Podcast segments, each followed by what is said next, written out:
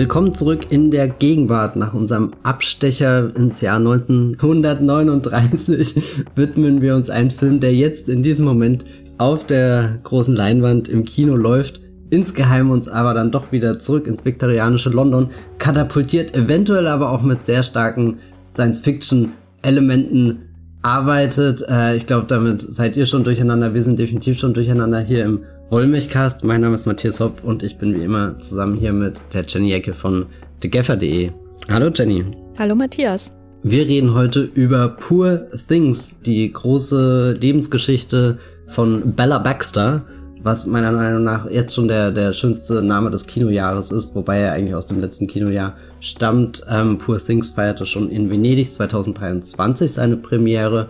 Er hätte theoretisch auch schon 2023 in den deutschen Kinos anlaufen sollen, wurde dann verschoben. Jetzt sind wir hier im Januar ganz frisch, blicken den Oscars entgegen, wo Poor Things vielleicht oder definitiv eine Rolle spielen wird. Gute Chancen für einen Gewinn hat zum Beispiel Hauptdarstellerin Emma Stone, die hier wieder mit Regisseur Yorgos Lanthimos zusammenarbeitet. Gemeinsam haben die beiden vor ein paar Jahren schon The Favorite gemacht. Das ist jetzt ihre zweite Kollaboration und ich glaube auch der Film, der im Schaffen von beiden diesen Filmmenschen mit die größten Wellen schlägt. Ich meine, die haben schon alle für sich äh, große Sachen gedreht. Emma Stone war ja auch schon mit La La Land und so. Bei den Oscars, Yorgos Lanthimos, habe ich das Gefühl, brennt sich mit jedem Film, den er dreht, äh, in das Gedächtnis der, der Filmgeschichte ein. Aber ja, jetzt sind wir hier bei Poor Things, einem Film, der sicherlich nicht weniger verstörender ist, aber auch definitiv sehr, sehr lustig, sehr anders und äh, ich freue mich schon hier mit Jenny dir heute in diesem Podcast drüber zu reden. Vielleicht für alle, die den Film noch nicht gesehen haben. Es wird schon einige Spoiler geben und deswegen, wenn ihr da völlig unbedarft rangehen wollt, schaut ihn euch zuerst an. Er hat viele Überraschungen, viele unerwartete Dinge, Sachen, die ihr so bestimmt noch nie im Kino gesehen habt. Und wenn ihr Full Things schon geschaut habt oder euch das ganze Spoiler-Getue komplett egal ist, dann viel Spaß jetzt beim Zuhören dieser Podcast-Episode.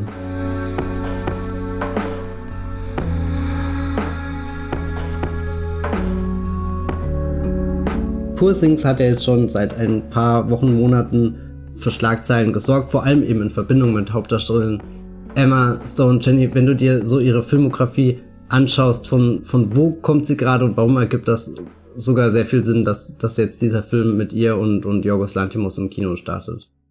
Ich muss sagen, früher hat mich Emma Stone null interessiert als Schauspielerin. Insofern war ihre erste Zusammenarbeit mit Jorgos Lantimos dann schon ein interessanter Aufweckmoment, vielleicht auch für mich, weil klar, er hat ja sich so Hollywood angenähert, äh, auch mit hier The Lobster und dann eben Killing of the Sacred Deer. Da haben ja auch große Hollywood-Stars, äh, Nicole Kidman, Colin Farrell, äh, schon mitgespielt. Aber das waren, glaube ich, auch Hollywood-Stars, wo ich erwarte, dass sie vielleicht auch in einem Film von Yorgos Lantimos irgendwie mal auftauchen können. Also gerade Colin Farrell scheint mir so eine Wildcard an Schauspieler zu sein, der plötzlich dann so random in so einem Film eines äh, Regisseurs dann eben mitspielt, der ja zur griechischen neuen Welle gezählt wird, die deren berühmtester Vertreter er ja ist. Und äh, Kidman weiß man ja nie, was kommt, Schauspielerin. Und äh, äh, Emma Stone ist aber zum Beispiel vorher, äh, zumindest in meiner Wahrnehmung, nicht unbedingt eine Schauspielerin gewesen, wo ich sage, ja, die schnappt sich jetzt den den nächsten großen Arthouse-Grenzgänger, weil das war Lantimos. Ja, Lantimos ist ja jetzt äh, ein Arthouse-Vertreter gewesen, der durchaus äh, schwer verträgliches, schwer erträgliches Kino gemacht hat, gerade eben am Anfang äh, in, in seiner Heimat. Äh, Dogtooth ist ja das berühmteste Beispiel. Das ist jetzt nicht sowas, was sich das Lehrerpublikum normalerweise Sonntagnachmittag mit dem Glas Rotwein in der Hand anschaut. Ähm, und insofern war ich dann doch damals überrascht, als sie sich äh, der ausgerechnet den Lantimos gesucht hat, um da aufzusuchen. Andererseits hat sie ja auch schon mit hier, äh, wie heißt der Inarito? Hassregisseur, genau. äh, Inarito den Birdman gedreht, aber Inarito ist ja schon domestizierter Arthouse-Regisseur. Ja, ja. Der, wo ich jetzt auch nichts mehr erwarte in den letzten 15 Jahren und das ist auch die beste Haltung seinen Filmen gegenüber, dann wird die Erwartung nicht noch unterboten in der Regel. Mm, und sie war halt in dem, an dem interessanten Punkt ihrer Karriere, wo das mit dem Marvel Durchbruch nicht so richtig geklappt hat. Dann kam La La Land und der Oscar und äh, Birdman war ja da kurz davor. Also sie kam so in die Phase einer insbesondere Schauspielerinnenkarriere, wo man von den Erfolgen, von den Hits übergeht zur seriösen Anerkennung als Schauspielerin. Natürlich gekrönt mit ihrem ersten Oscar für La La Land. Und zwei Jahre später, also oder anders gesagt, man kann jetzt viel machen mit dem Oscar, so als Beweis äh, der eigenen Größe, den man so im Rücken hat, der einen stärkt, der das Selbstvertrauen stärkt. Und manche machen das eben wie Brie Larson und werden danach Marvel-Stars, große Blockbuster-Stars. Und manche machen das eben wie Emma Stone, die ja diese ganze Marvel-Geschichte schon hinter sich hatte, den Oscar im Rücken hatte und dann sagte, ja, ich mache jetzt The Favorite mit Jorgos Lantimos, was schon ein ungewöhnlicher Schritt war. Also sie hat ihren A-List-Status zusammen mit der äh, Anerkennung der Industrie für ihre Qualitäten als Schauspielerin genutzt, um Projekte zu machen, die in den letzten Jahren ja durchaus immer schwieriger zu realisieren waren außerhalb eines Streaming-Kontextes. Äh, und dazu gehört dann eben The Favorite und offensichtlich auch ähm, Zombieland Double Tap, ein Film, der existiert, über den wir aber nicht reden, hoffentlich. Ähm, und sie wechselt das jetzt auf interessante Weise ab. Also sie macht ihre ihre Leidenschaftsprojekte und macht dazwischen aber immer noch, ähm, sage ich mal in Anführungszeichen, großes ähm, Mainstream-Blockbuster-Kino, namentlich natürlich 2021 Cruella. Und dann jetzt aber doch wieder Poor Things und der nächste äh, Lantimos ist ja auch schon in Arbeit. Kinds of äh, Kindness heißt der äh, mit Jesse Plemons und Margaret Qualley wieder und Hong Chao. Das, der Cast von dem neuen Lantimos ist mega, kann man mal sagen. Googelt das mal, sieht gut aus. Ähm, also es, es ist jetzt einfach irgendwie etwas, was sich logisch aus ihrer Karriere ergibt und gleichzeitig ist es trotzdem überraschend, finde ich. Gerade weil sie parallel dazu ja noch in Nathan Fielders The Curse im Fernsehen zu sehen ist, beziehungsweise bei Paramount Plus, was ja auch eine Grenzerfahrung ist, was so die gängigen Sehgewohnheiten im Fernsehen angeht. Also ich würde sagen, Emma Stone hat das Jahr gewonnen, das letzte und das dieses Jahr, egal ob sie einen Oscar gewinnt oder nicht. Und das ist meine Meinung dazu. Und sie, sie gewinnt einfach jedes Jahr. Einfach nur dadurch, dass sie existiert. Ich meine, du hast schon super viele spannende Sachen gesagt. Ich würde sagen, ich glaube, The Curse ist nicht die erste weirde Serie, die sie gemacht hat. Sie hat ja auch schon diese Maniac-Serie bei Netflix gemacht. Ich weiß gar nicht, wann die kam, 2017, 18 oder so um den Dreh rum. Also auch irgendwie, ähm, das finde ich bei ihr ganz spannend, dass sie überhaupt nicht abhängig davon, also so weißt du, sie ist einfach ein Star keine Ahnung, ähm, wo genau in A- oder B-Liste sie einzuordnen ist. Ich würde sie schon eindeutig in die A-Liste einordnen, auch wenn ich sie jetzt nicht so mit den ultimativen Leading Roles ähm, verbinde, die ich eher, weiß nicht, wir haben vorhin kurz über Jennifer Lawrence gesprochen und sie hatte ja, keine Ahnung, äh, Emma Stone hat die Spider-Man-Filme, war da aber quasi nur Gwen Stacy, also nicht die Hauptdarstellerin dieser Spider-Man-Filme, während Jennifer Lawrence halt von Anfang an irgendwie so ihren großen Durchbruch als, als Hauptdarstellerin auch ähm, gefeiert habe. Deswegen habe ich immer das Gefühl, es ist leichter irgendwie Lawrence in so einer Hauptrolle von, von einem Blockbuster zu sehen, aber umso seltsamer wird es dann, wenn, wenn das eben nicht mehr stattfindet, wenn sie irgendwo, weiß nicht, in einem größeren Ensemble verschwindet oder so und dann fragt man sich sofort, oh Gott, was ist mit Jennifer Lawrence los? Und jetzt hatte sie ja zuletzt, äh, zuletzt auch eher die, die, die, diese bewusste Pause eingelegt, während Emma Stone halt wirklich nonstop irgendwie unterwegs ist und das halt so, so kreuz und quer und irgendwie, sie, sie kann sich da zurücklehnen und irgendwie eine Serie auf Showtime machen, die ja vielleicht auch kein Mensch schaut und kommt dann zurück und ist auf einmal wieder im Oscar-Rennen. Und Disney würde ja auch sofort am liebsten Cruella 2 drehen, wenn ich das äh, richtig verstanden habe, ähm, finde ich schon irgendwie spannend, dass, weiß nicht, für sie diese Grenzen einfach nicht äh, zwischen, zwischen Film, Serie, Kino, Streaming existieren, sondern dass sie da einfach hin und her springen kann, ohne irgendwie von ihrem, ihrem Star, auf, auf dem Star-Meter von der IMDb groß abzusinken. ich weiß nicht, ob das Star-Meter von, von der IMDb so ein wichtiges Ausschlagkriterium ist. Ich gucke das ehrlich gesagt nie an, aber jetzt rein so aus dem Bauchgefühl habe ich nicht das Gefühl, irgendwie diesen, diesen Stern von, von Emma Stone in Hollywood in den letzten Jahren ansatzweise sinken zu sehen, sondern eher immer weiter aufzusteigen, obwohl sie dann eben nach sowas wie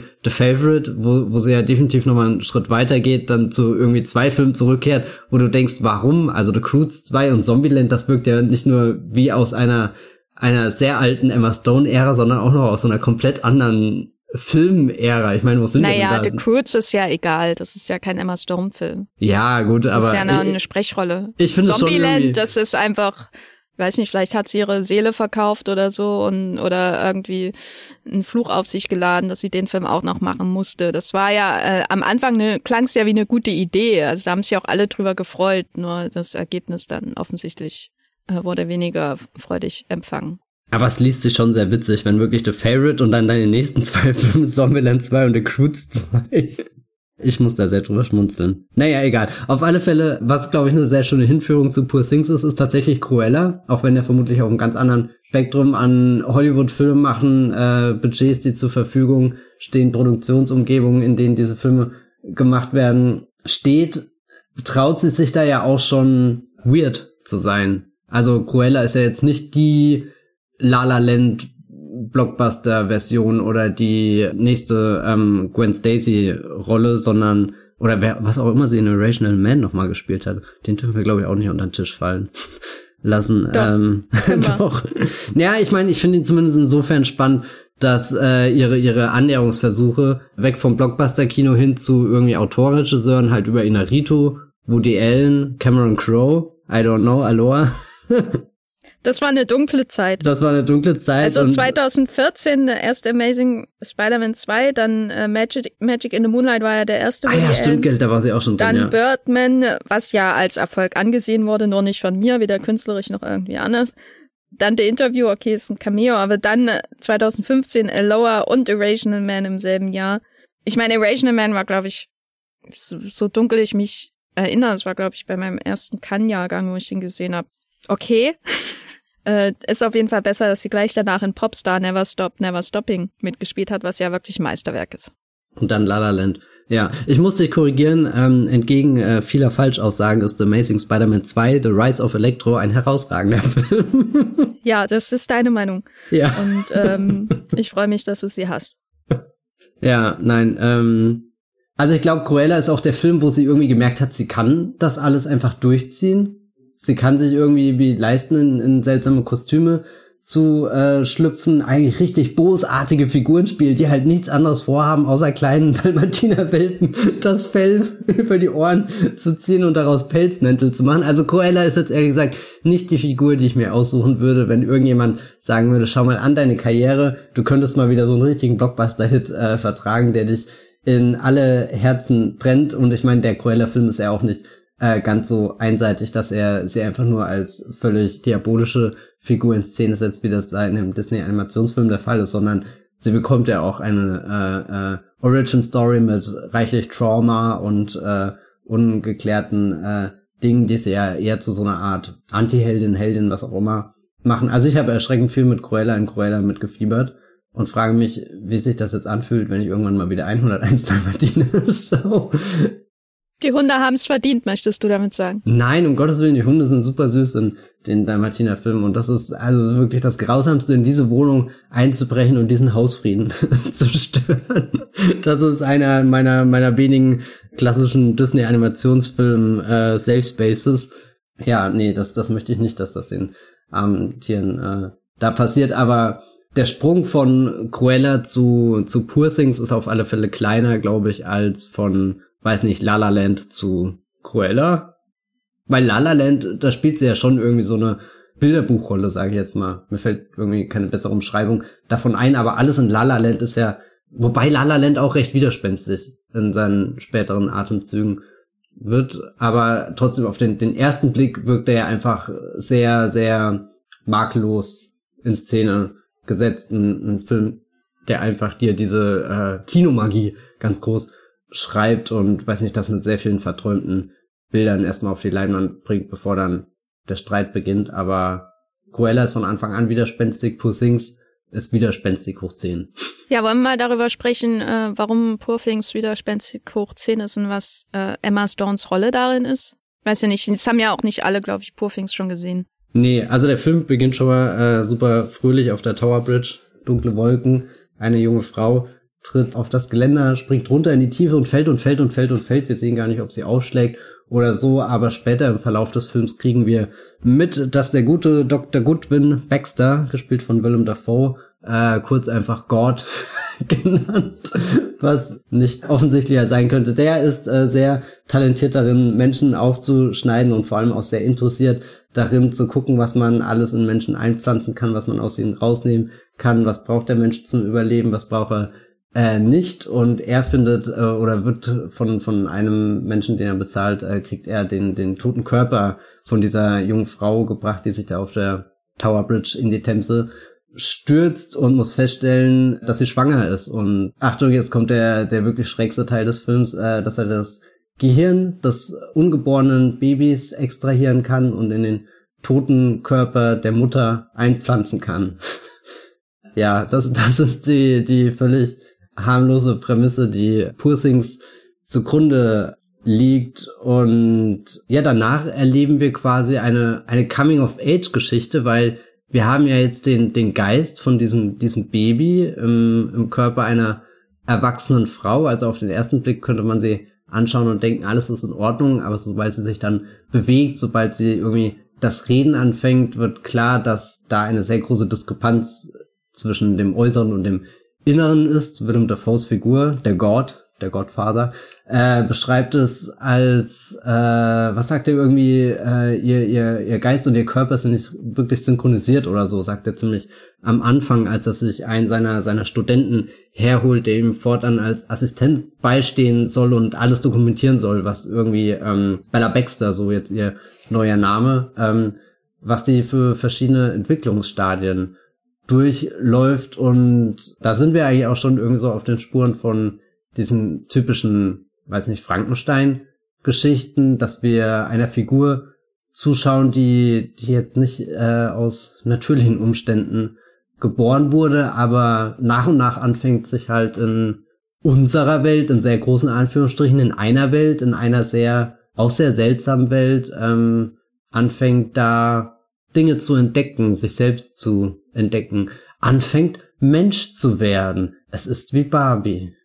Ja, ist es ja auch. Das ist, glaube ich, kein Zufall, dass äh, irgendwie 80 Prozent aller Kritiken den Barbie-Vergleich gebracht haben in Venedig. Ich ja auch, da bin ich auch mitschuldig.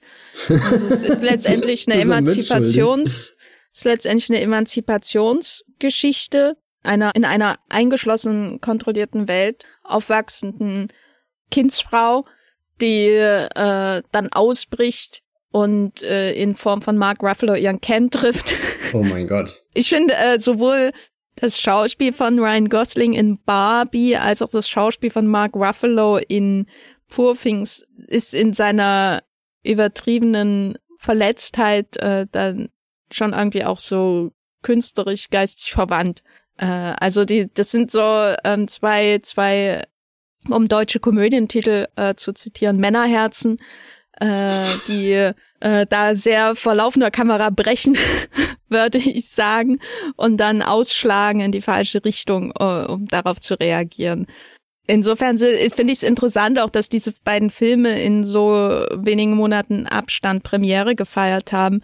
Natürlich beide mit sehr unterschiedlichen Zielgruppen. Barbie als großer ähm, Vier-Quadranten-Film für Groß und Klein mit der Emanzipationsmessage aufs dieses Bare, Bare Minimum äh, des Feminismus heruntergekocht, äh, was ja auch okay ist, wenn man die Zielgruppe des Films bedenkt. Und Poor Things dann aber geht dem gegenüber natürlich all in in die Frage, was passiert ist, wenn passiert, wenn äh, ein mehr oder weniger neuer Mensch die Kontrolle über seinen eigenen Körper und eigenen Geist bekommt. Und das ist bei im Fall von Bella Baxter natürlich zunächst einmal die Entdeckung der eigenen Lust ähm, durch Selbstbefriedigung und dann natürlich auch durch äh, Kontakt mit äh, Duncan Wedderburn, äh, vielleicht an dieser Stelle noch äh, der Hinweis, dass Purfings ja eine Romanadaption ist.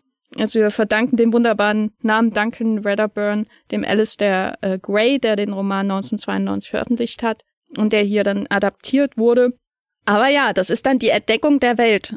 Aber bleiben wir erstmal in London, oder? Weil da würde ich sagen, ist ja der, der Emma Stone, Yorgos Lanthimos Faktor am stärksten ausgeprägt oder der Yorgos Lanthimos Faktor vielleicht auch an sich am stärksten ausgeprägt. Das ist der Teil, ähm, wo ich bei, als ich den zum ersten Mal gesehen habe, ähm, dann auch irgendwann hofft, dass es vorbei ist, äh, nach ungefähr 30 Sekunden.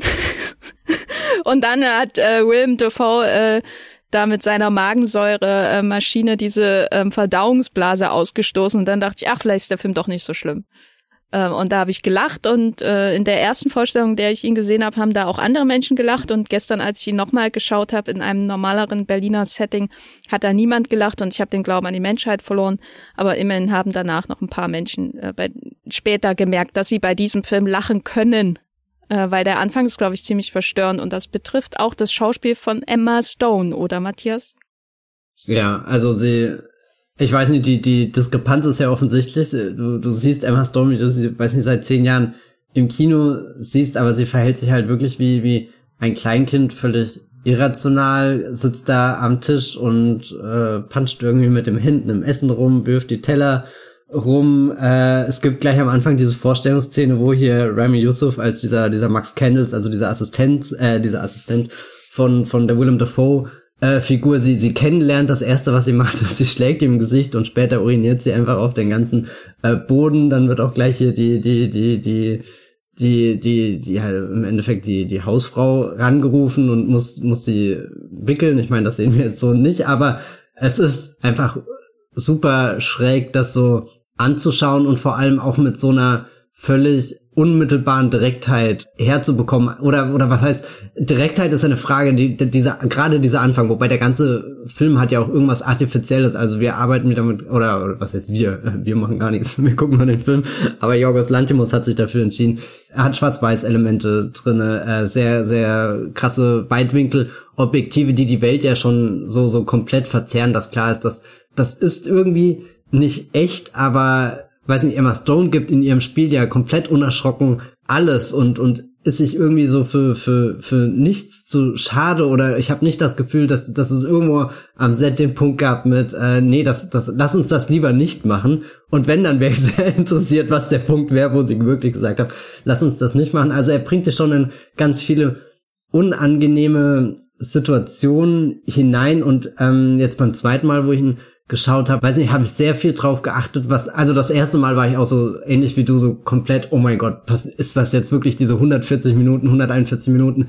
Ist das der Modus, den der, der Film die ganze Zeit beibehält und den sie als Schauspielerin die ganze Zeit ähm, beibehält, weil es ist un unangenehm äh, zuzuschauen. Aber jetzt beim zweiten Mal fand ich sehr interessant, einfach zu gucken, was sie sich so in ihrem Schauspiel an, an Verhaltensweisen abgeschaut hat und ich fand das auch mega interessant, dieses Mal zu beobachten. Eigentlich ist das ja schon ein Element, was der Film mit aufnimmt, dass zum Beispiel ihr, ihr, ihr Gebrauch von Sprache, von Worten und so, dass der dokumentiert werden soll. Macht sie da Fortschritte oder nicht? Und das erste Mal, als ich ihn geschaut habe, habe ich halt irgendwann bei Stunde zwei oder so da gesessen und mir gedacht, stimmt, guck mal, inzwischen spricht sie eigentlich relativ äh, normal. Sie hat immer noch ein bisschen diese, diese, ich gucke aus einer sehr seltsamen Perspektive auf die Dinge und schreibe, umschreibe sie dann so entsprechend seltsam, aber zumindest ist definitiv ein Fluss in der Stimme und das passiert immer so, so stückweise. Und jetzt beim zweiten Mal fand ich das super spannend, so genau diese, diese, diese Phasen irgendwie auszumachen, wo sie anfängt irgendwie weg von so ein paar unverständlichen Worten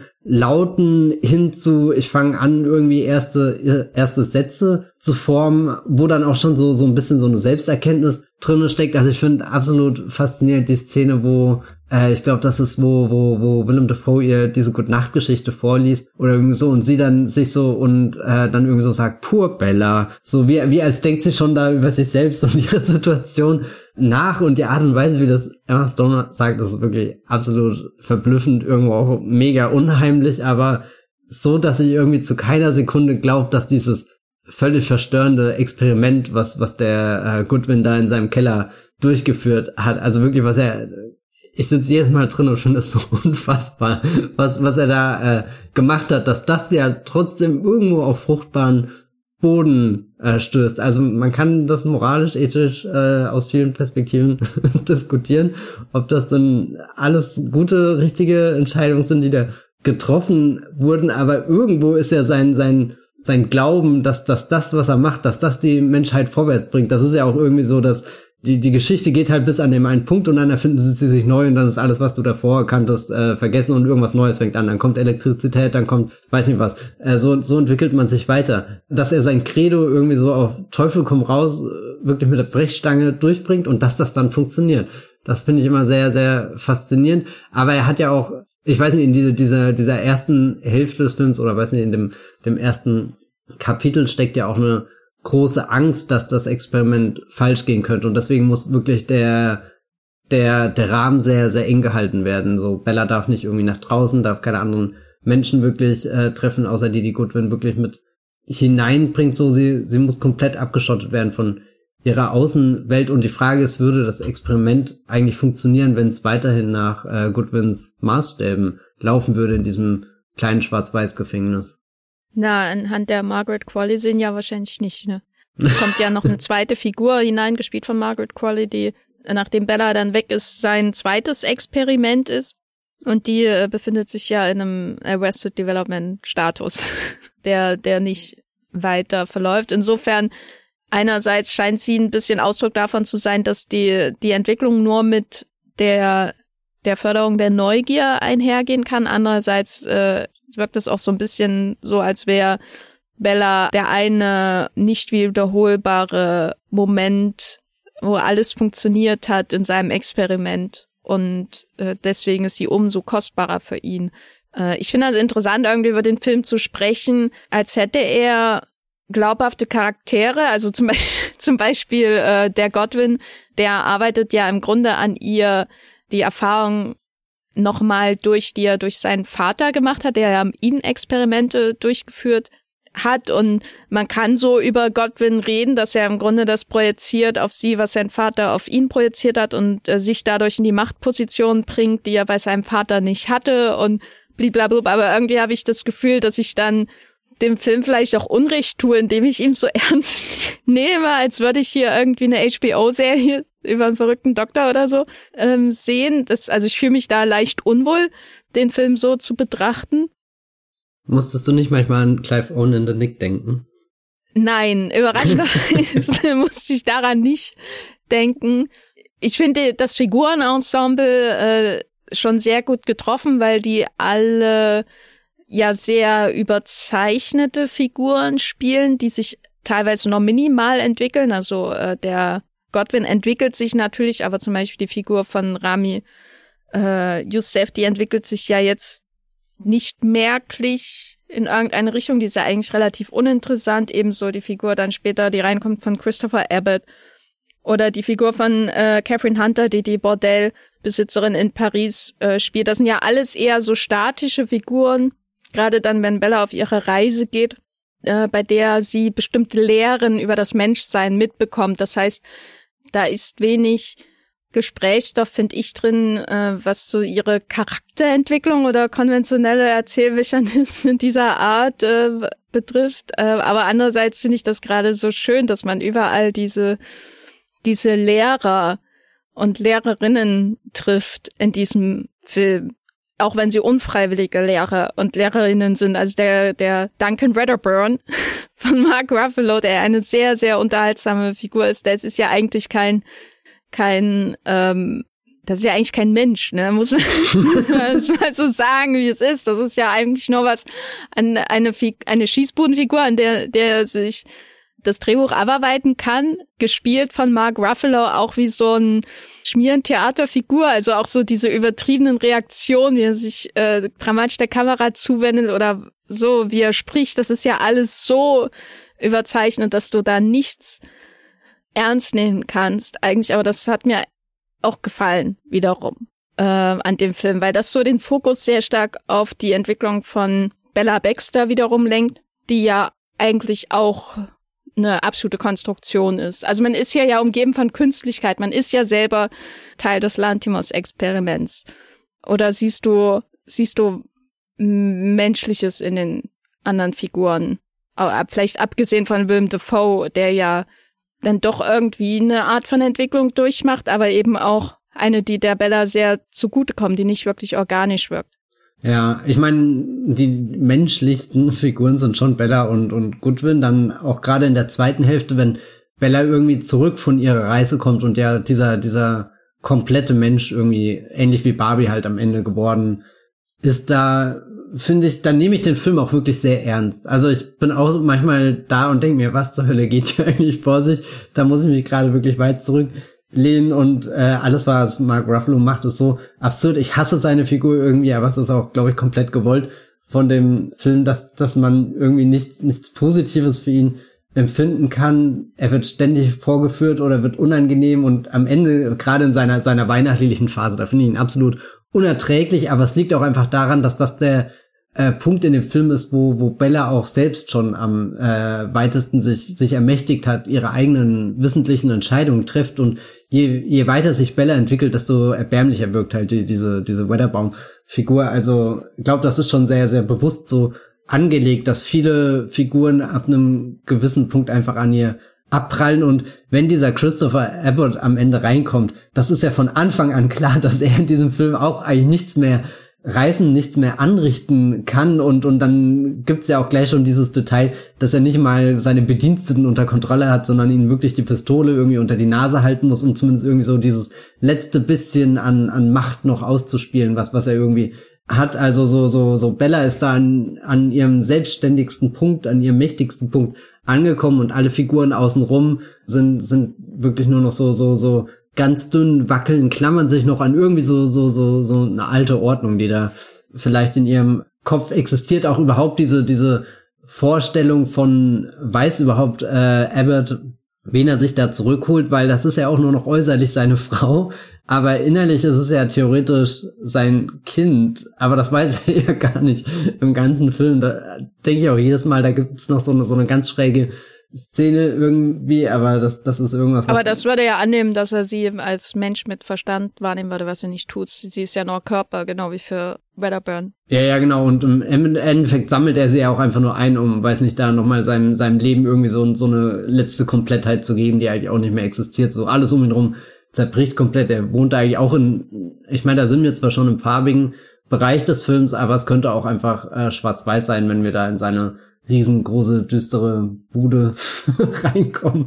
Ich finde das auch so geil. Das ist ja so ein richtiges, weiß nicht, Herrenhaus, Adelhaus, wo links und rechts noch irgendwie so, so Stützpfeiler dran sind, die das so mit letzter Kraft noch versuchen aufrechtzuerhalten, diese alte äh, Fantasie von ihm und dann wird ja auch mit ihm relativ kurzen Prozess gemacht. Also er ist ja, er ist ja fast ein zu großer Name, um in so einer kleinen Rolle schnell in, aus dem Film dann zu verschwinden. Nee, fast schon alles, aber ich bin jedes Mal überrascht. Stimmt, er war ja auch noch in einem Film, er spielt da mit, hat noch einen ähm, Part. Ich glaube, dass die, die zwei dominanten Figuren sind definitiv Ruffalo und äh, davor und dann eben noch Rami Youssef, aus dem ich, ich glaube, das ist so die einzige Figur, wo ich mir immer wünschen würde, dass bei der mehr dahinter stecken würde, dass die irgendwie so ein paar Szenen mehr hat oder, oder in den Szenen, in denen sie auftritt, dass sie da eine, weiß nicht, was aktiveres einnimmt, weil gerade in der zweiten Hälfte, wenn sie dann zurückkehrt, ist das Ungleichgewicht zwischen ihm und Defoe sehr groß. Und bei Defoe gehe ich irgendwie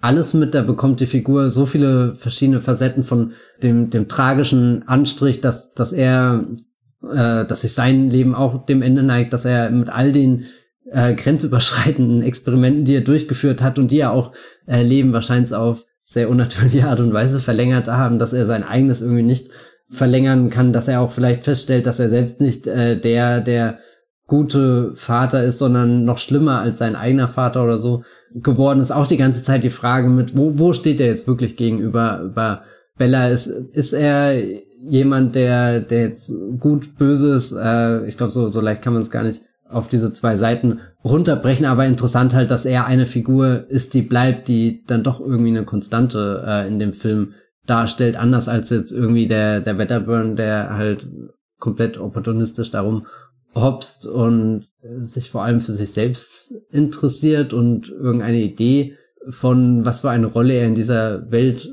spielen könnte und sich auch überhaupt nicht eingestehen will, dass sich die Welt auch gar nicht für ihn interessiert, wenn er sich nicht immer zum, zum Affen machen würde. Er muss sich ja irgendwie zu einer Attraktion machen, dass er überhaupt Aufmerksamkeit bekommt von den Menschen um sich herum, von Bella, von der Kamera, von uns als Zuschauenden, während ähm, Bella einfach äh, durch ihre Entdeckung so magnetisch wird. Ähm, ich muss immer ähm, bei dieser Lissabon-Sequenz sehr an, an Alita Battle Angel denken, wo äh, Christoph Walz die Alita ähnlich auch in so einer Frankenstein-Szene wieder zusammenbaut, neu baut und sie dann irgendwie durch diese ähm, Stadt läuft und zum ersten Mal Schokolade isst oder so.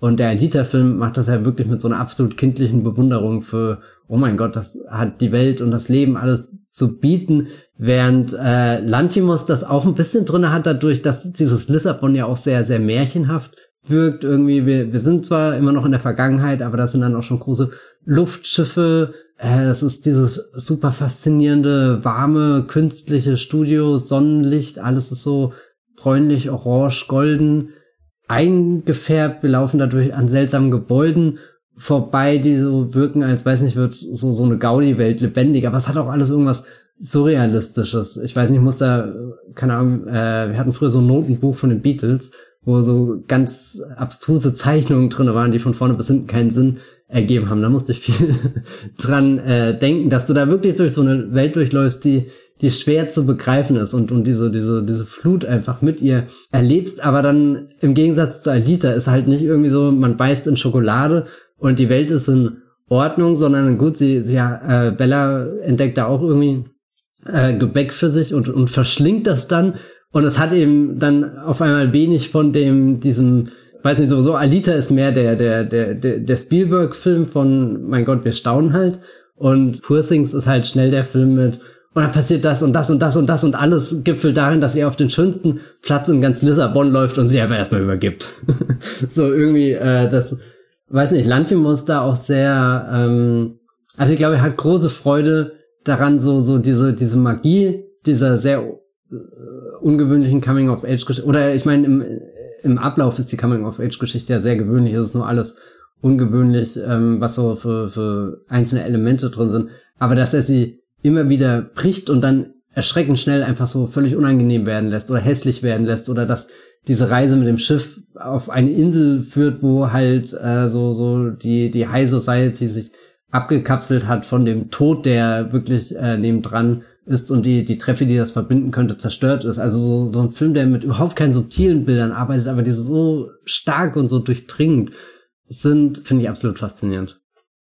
Ja, ich meine, äh, er hat schon recht, der Duncan, wenn er sagt, dass man nur ein Pastage de Nata auf einmal essen sollte. Dass das der absolute Genuss ist, weil das zweite ist auch nie so gut wie das erste. Das war das, wo ich mich wirklich mit ihm identifizieren konnte. Zum aber ersten Mal aber würdest Film. du das eine dann auch so schnell runterschlingen, wie er das tut? Ja. okay. Weil sonst krümmelst du dich ja mit dem äh, Blätterteig voll, aus dem das besteht. Du musst das in deinem Mund stopfen, gierig, aber, lustvoll rein damit. Ruffalos ins Mund stopfen ist schon, naja, nicht appetitlich. Nee, das war schon gut, wie er das gemacht hat. Da unterstütze ich seinen Charakter. Der einzige Moment im Film, wo ich das tue. Ja, ich musste manchmal an das fünfte Element denken. Mm, mhm. Also das fünfte Element ist ja eigentlich eine Männerfantasie, so dass man so eine ungeformte, reine Frau äh, bekommt, die man beschützt, die dann äh, vom Leben lernt, indem sie Videos schaut über Hitler. Das war doch so der Kern von das fünfte Element, oder habe ich das falsch im Kopf? Äh, aber sie lernt ja, äh, da geht's ja auch darum, dass sie so das Menschsein kennenlernt und dann so den Moment hat, wo sie, oh mein Gott, Menschen machen ja auch schlimme Dinge verarbeiten muss und warum soll ich überhaupt äh, das Menschen schützen oder überhaupt diese Welt retten? So ist doch doch nur Schmerz und Tod. Das nehme ich, habe ich noch aus aus das fünfte Element im Gedächtnis neben, neben der Opernsequenz äh, mit der Regisseurin von Jeanne Dubarry. Ähm, naja.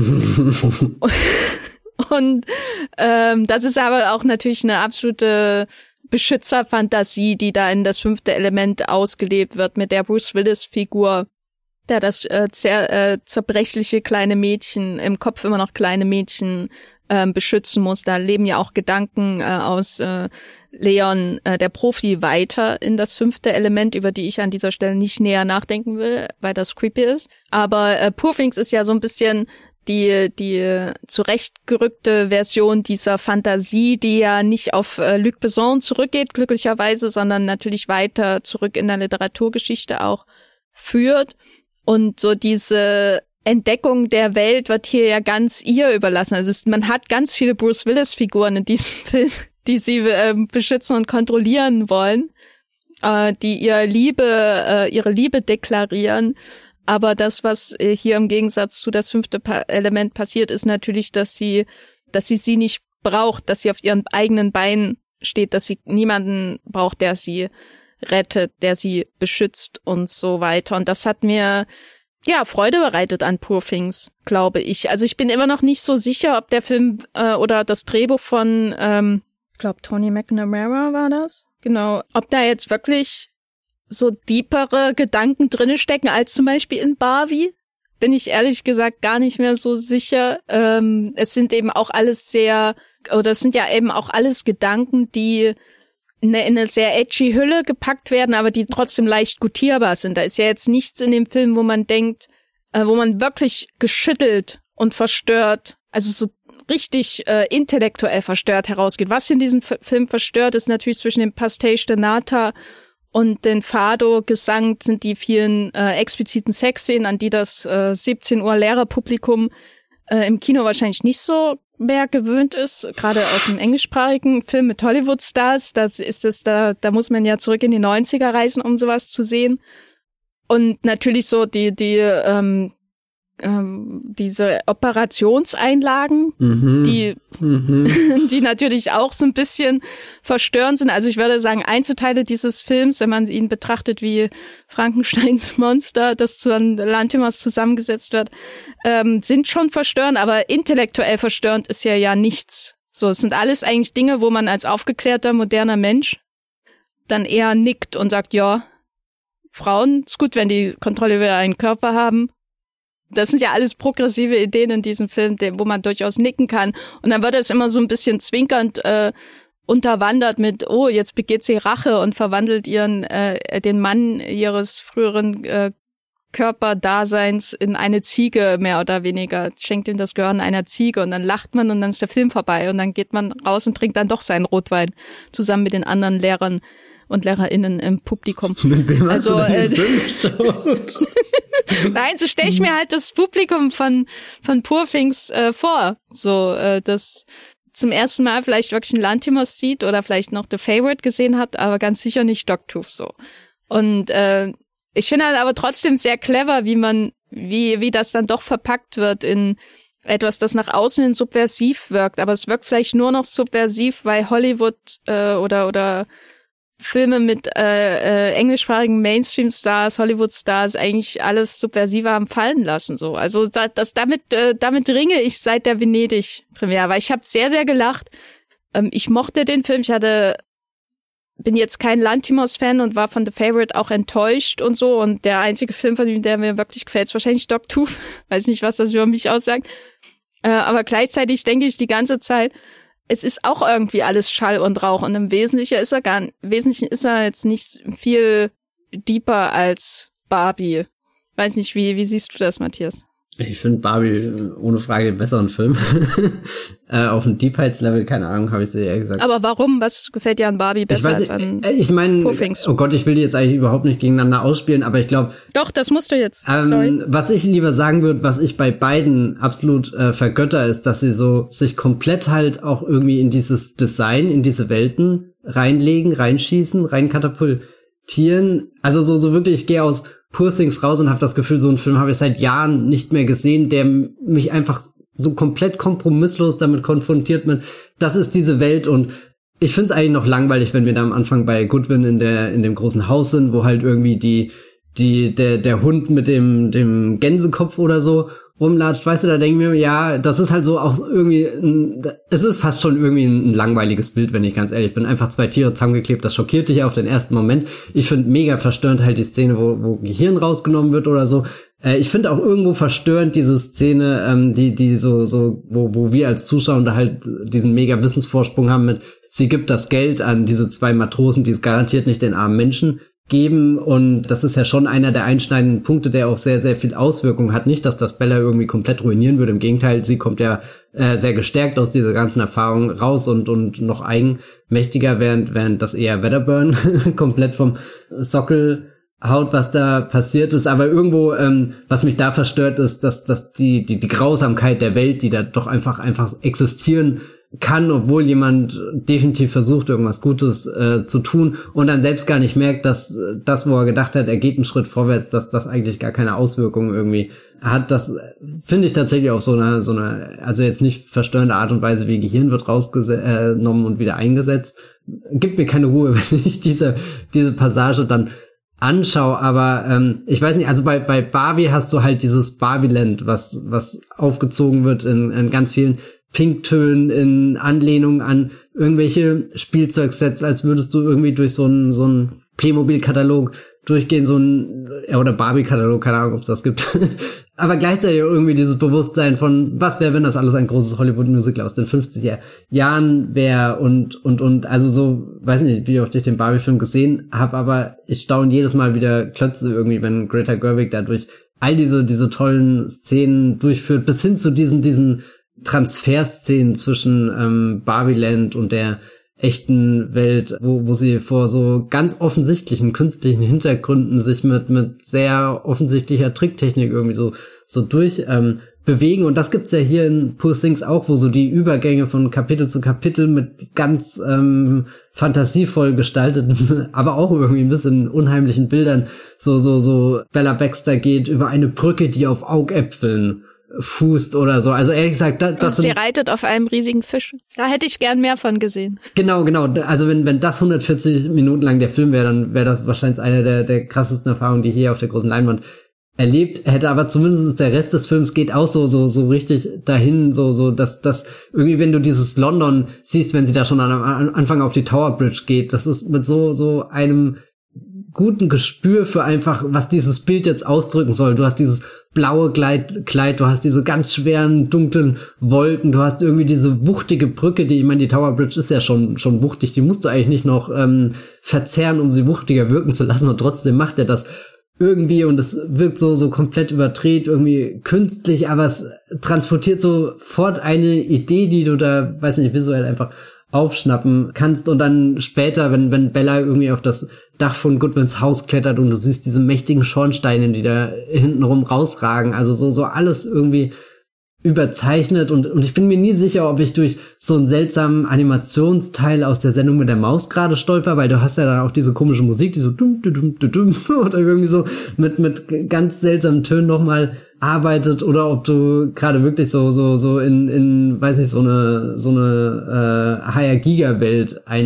eintauchst, wo du mit ganz vielen äh, Formen konfrontiert wirst, die, die du jetzt nicht täglich in deinem, deinem, weiß nicht, Hollywood-Film irgendwie siehst. Und dann gehe ich irgendwie aus, aus, aus dem Poor Things raus und frage mich, warum, warum kann nicht jeder Film mit so, so, weiß nicht, ob das schon überbordende Fantasie ist, die da drinnen steckt, aber zumindest, zumindest so, so ein definitiver Drang, dir Bilderwelten zu zeigen, die jetzt nicht offensichtlich wirken. Also das, was im Blockbuster-Kino äh, oder so, so was in den 2010er Jahren halt diese, diese eine Lichtsäule war, die immer in den Himmel ragte. Eigentlich ist das ja nach wie vor ein starkes Motiv irgendwie. Oh mein Gott, so, so, das ist ja wirklich was Unglaubliches, was da passiert. Aber irgendwie haben das Hollywood-Filme hingekriegt, dass du völlig angeödet bist von diesem eigentlich wahnsinnigen Bild und, und dann guckst du Poor Things und da sind, sind wieder Dinge, die ich, die ich erst verdauen muss und, und das macht großen Spaß bei dem Film. Ich bin immer noch nicht ganz drüber hinweg, dass der Jorgos Lantimos sich langsam Richtung Arthouse Brad Silberling oder so entwickelt. Oder Arthouse Gore Verbinski oder Arthouse Tim Burton, ich weiß nicht. Also ich mochte Poor Things wirklich, habe ich ja jetzt auch schon äh, mehrfach betont.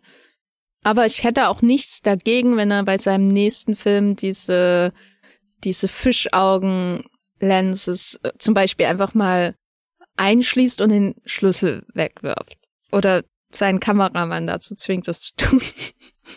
Oder so, weil manchmal hatte ich bei diesem Film schon den Eindruck, dass sehr viele Verfremdungstechniken eingesetzt werden, um ihrer selbst willen, so, also Verfremdungstechniken im Sinne von, das hier ist nicht real. Ist euch das schon aufgefallen?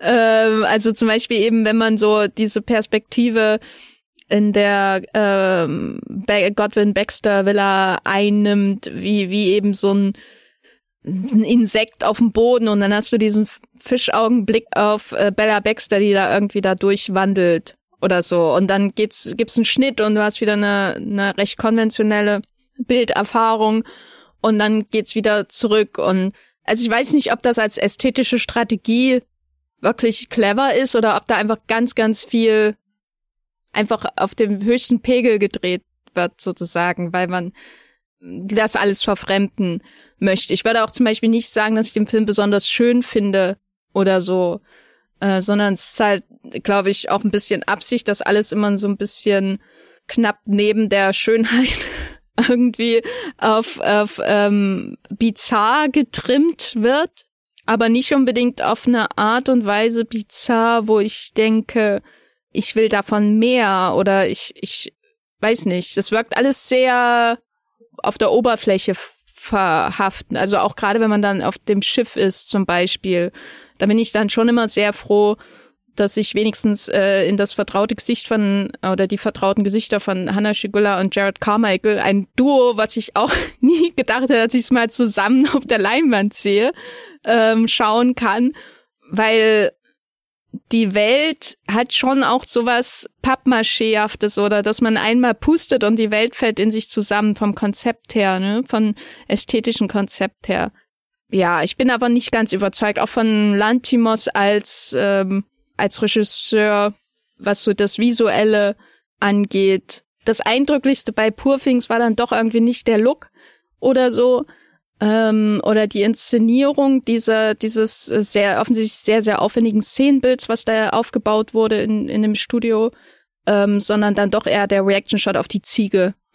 oder, weißt du, also so diese, ich glaube, ich mag den Film auch, weil, weil er halt einfach sehr lustig ist. Und das hat, deswegen konnte ich über vieles hinwegblicken, was für mich dann doch eher ein bisschen fadenscheinig wirkt. Und das betrifft die emanzipatorische Message, die dann sich doch sehr stark letztendlich auf die Schulter klopft, wie das eben auch bei Barbie der Fall ist, nur mit einem weniger cringy Monolog als bei Barbie und doch aber cringe in ganz anderer Hinsicht dann bei Purfings gerade am Anfang. Also beide ihr, haben beide ihren leichten Cringe-Faktor. Die Filme, die ich auch mag, aber eben, das ist dann eben so. Aber ich fände zum Beispiel, dass Barbieland als Welt viel, viel glaubhafter ist als alles, was man hier in Purfings sieht. Ja, ja. Also so auch die Infrastruktur von allem. Ja.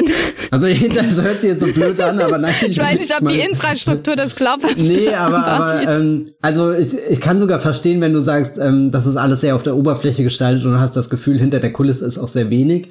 Ähm, es macht für mich bei Poor Things in dem Fall sogar so 50 Prozent des Charmes aus, während, weiß nicht, Barbie fühlt sich halt in, in, in jeder Hinsicht vollkommener irgendwie an. Das ist jetzt auch keine präzise Umschreibung der Infrastruktur von Barbieland, aber na, na, vielleicht in, ähm, so ausgedrückt. Also die Welt von Poor Things, das liegt vielleicht auch an Konzept des Films, wirkt halt manchmal so, als würde sie einfach nur dem Willen von Lantimos folgen und nicht organisch in sich glaubhaft sein in irgendeiner Form. Damit meine ich nicht Anspruch von Realismus meinerseits an diese Welt, weil den habe ich nicht, außer dass ich mich natürlich freue, dass der das äh, wunderbare portugiesische Gebäck darin vorkommt, das super lecker ist und auch ein bisschen Fado-Musik und so. Da habe ich mich schon drin wiedergefunden als Portugal-Fan. Ähm, aber das halt in sich so glaubhaft ist wie eben eine Tim Burton Sleepy Hollow Welt zum Beispiel in sich glaubhaft ist, auch wenn die auch nichts mit Realismus äh, gemein hat. Oder Edward mit den Scherenhänden, was wahrscheinlich noch näher dran ist an, an Poor Things. Das finde ich immer verstörend, dass so die Welt nicht aussieht. Ein Gedanken vielleicht noch kurz äh, zu, zu den krassen Weitwinkeln. Also ich finde es, äh, alle haben ja letztes Jahr über hier, wie heißt der, ähm, äh, Barbie-Kameramann Rodrigo Petro geredet, der ja sowohl Barbie als auch Killers of the Flower Moon gemacht hat. Ich finde, wir sollten eher über Robbie Ryan reden, der letztes Jahr Poor Things und der Old Oak gemacht hat, der wirklich äh, das 100%ige Gegenteil visuell ist von von den äh, verzerrten Bildern aus ähm, Barbie. Also ich bin schon schon der Meinung, wenn wenn Lantimos sich mal mit seinem Kameramann austauscht, kann der auch andere ähm, äh, Objektive und so einsetzen. Ein, ein wirklich Gedanken äh, für dieses, er hat ja oft diese, diese super krassen Weitwinkel, wo er uns dann auch nur so, so diesen, diesen kugelförmigen Ausschnitt, kreisrunden Ausschnitt zeigt. Und ich habe manchmal überlegt, versucht er damit diese Operationen zu imitieren, wo dann auch diese, diese Kameras so in den Bauch reingeführt werden, dann quasi Goodwin da in seinem Ding und ehrlich gesagt will ich gar nicht drüber länger nachdenken, weil da wird mir nur übel dabei. Aber ich saß gestern wieder im Kino und dachte, oh mein Gott, in, also so, so diese Szene jetzt auf unsere Welt übersetzt, da wärst du wirklich plötzlich im Operationssaal drin und würdest wahrscheinlich das ekligste auf dem Planeten sehen. Das Innere eines Menschen. Die menschliche Mundhöhle ist einfach ekelerregend. Ja, äh, Dehumanis Corpus äh, Fabrika. Ja, genau. Der Grund, warum Film. ich diesen Film auch noch nicht gesehen habe, ist, weil ich mir vorstelle, dass halt quasi das dann nonstop ist. Aber ich kann nachvollziehen, dass das auf langfristig, glaube ich, keine ganze Filmografie zusammenhält. Ich bin mir aber auch persönlich sehr unsicher, wo ich genau bei Lantimos stehe, weil ich habe immer das Gefühl, The Favorite ist so der erste, den ich richtig von ihm mochte.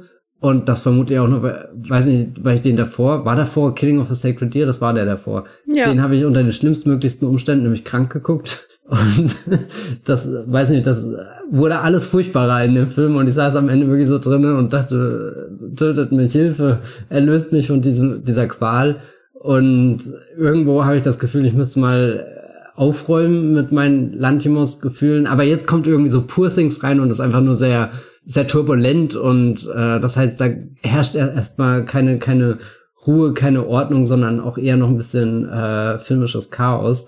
Und ehrlich gesagt finde ich das auch sehr faszinierend. Deswegen ähm, kann er auch erstmal so weitermachen, wo er gerade ist. Auch weil ich nach wie vor diesen ähm, Spagat zwischen, eigentlich ist er ein Außenseiter, aber eigentlich ist er auch irgendwo schon sehr nah an den Mainstream rangekommen, allein durch die Leute, die er castet. Weiß nicht, es ist gerade so eine, so eine interessante Zwischenposition, ähm, in der er ist. Und ich glaube, solange irgendwie Emma Stone als so eine Konstante dabei bleibt, freue ich mich auf alle Fälle auf seinen neuen Film. Ja, also ich bin von ihm als Regisseur auch noch nicht so ganz überzeugt, aber finde ihn als de facto Erben von äh, Inarito doch erträglicher als Inarito, wenn ich mir so die domestizierten Arthouse-Götter in Hollywood anschaue.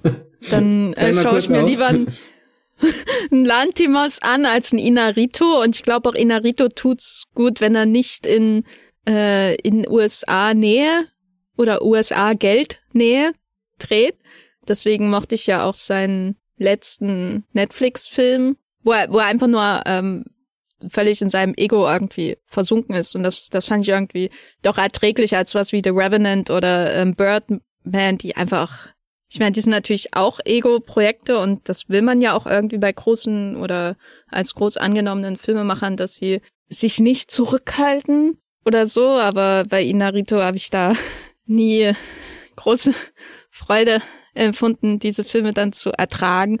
Deswegen die amerikanischen Filme von ihm, die wirken für mich immer wie so ein sehr, sehr unangenehmer Spagat und die, die mexikanischen Filme eher wie ein organisches Produkt seines Schädels, Schädelinnenraums, um in Godwin Baxter Sprech zu bleiben.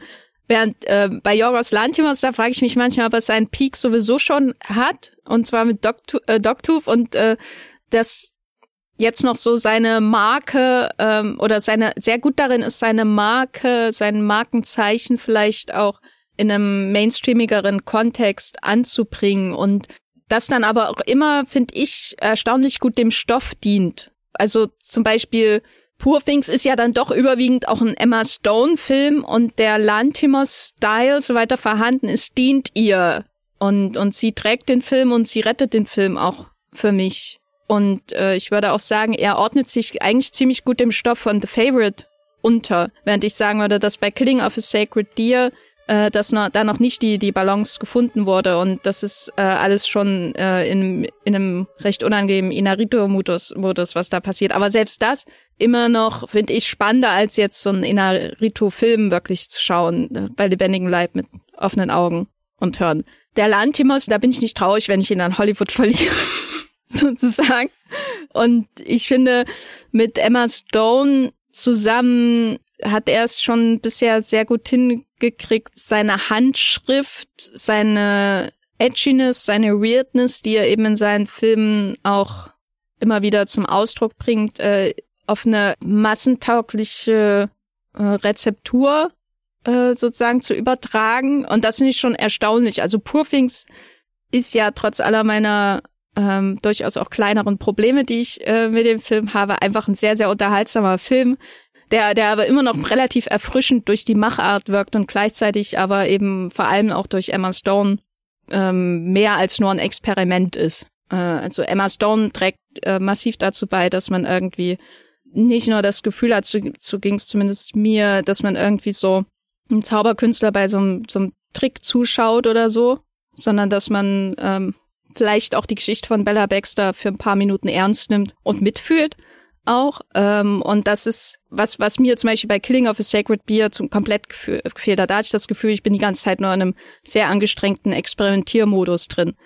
Äh, obwohl ich ähm, Colin Farrell gerade als, als Schauspieler sehr mag und er das zum Beispiel in The Lobster geschafft hat, was Emma Stone hier schafft in, in uh, Poor Things. Insofern ja, können ruhig gerne weiter miteinander Film machen, aber ich würde mich noch mehr freuen, wenn Emma Stone in Zukunft noch mehr mit Nathan Fielder macht, weil The Curse ist auf jeden Fall besser als Poor Things und das ist mein Fazit zu Poor Things. Was ist dein Fazit zu Poor ich Things? Ich kann mir ehrlich gesagt Nathan Fielder sehr gut vorstellen, wie er irgendwie so in, in dieser Welt in, in Lissabon da, keine Ahnung, rumfliegt, sich irgendwie versucht festzuklammern und Mark Ruffalo ganz äh, unbeholfen dasteht und äh, versucht ihn irgendwie am Boden zu behalten, aber ja, keine Ahnung, Escher is on the ceiling, but we are gonna be there soon, sag ich. Wie gesagt, ich freue mich auf den neuen ähm, Lantimos. Ich habe sogar das Gefühl, dass das der erste Film ist, wo er als äh, Gott seines eigenen Filmexperiments einen Schritt zurücktreten muss in der zweiten Hälfte, weil, weil das Experiment sich äh, verselbstständigt hat in Form von, von Bella Baxter, Emma Stone und äh, sie da die Führung übernimmt. Also es ist auch definitiv, er profitiert gerade mehr von ihr als sie, glaube ich, von ihm. Aber äh, weiß nicht, ob das überhaupt eine Rechnung ist, die irgendjemand äh, gerade dringend nötig hat. Ja, äh, Amazing Spider-Man 3 wäre auch noch was, was ich mir wünschen würde, auf so einer völlig anderen äh, Karte. Dann wäre nämlich Mark Webb der Regisseur, mit dem sie am meisten zusammengearbeitet hat. Hm.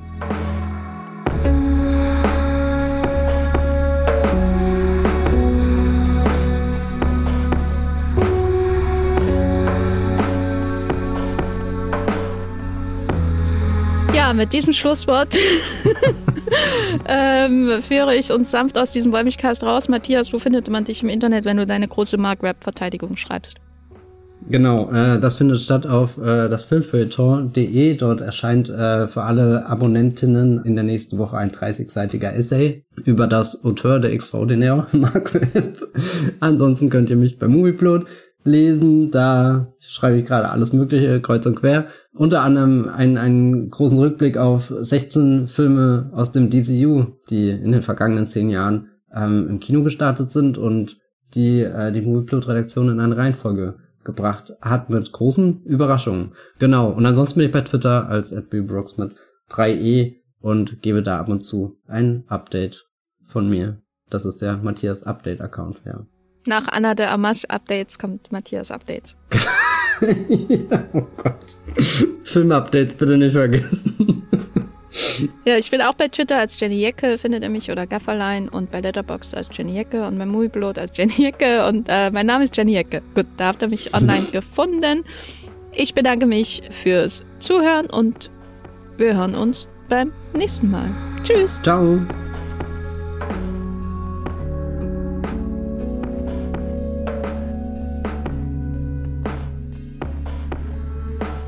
Der Wollmilchcast wird produziert von Jenny Jacke und Matthias Hopf.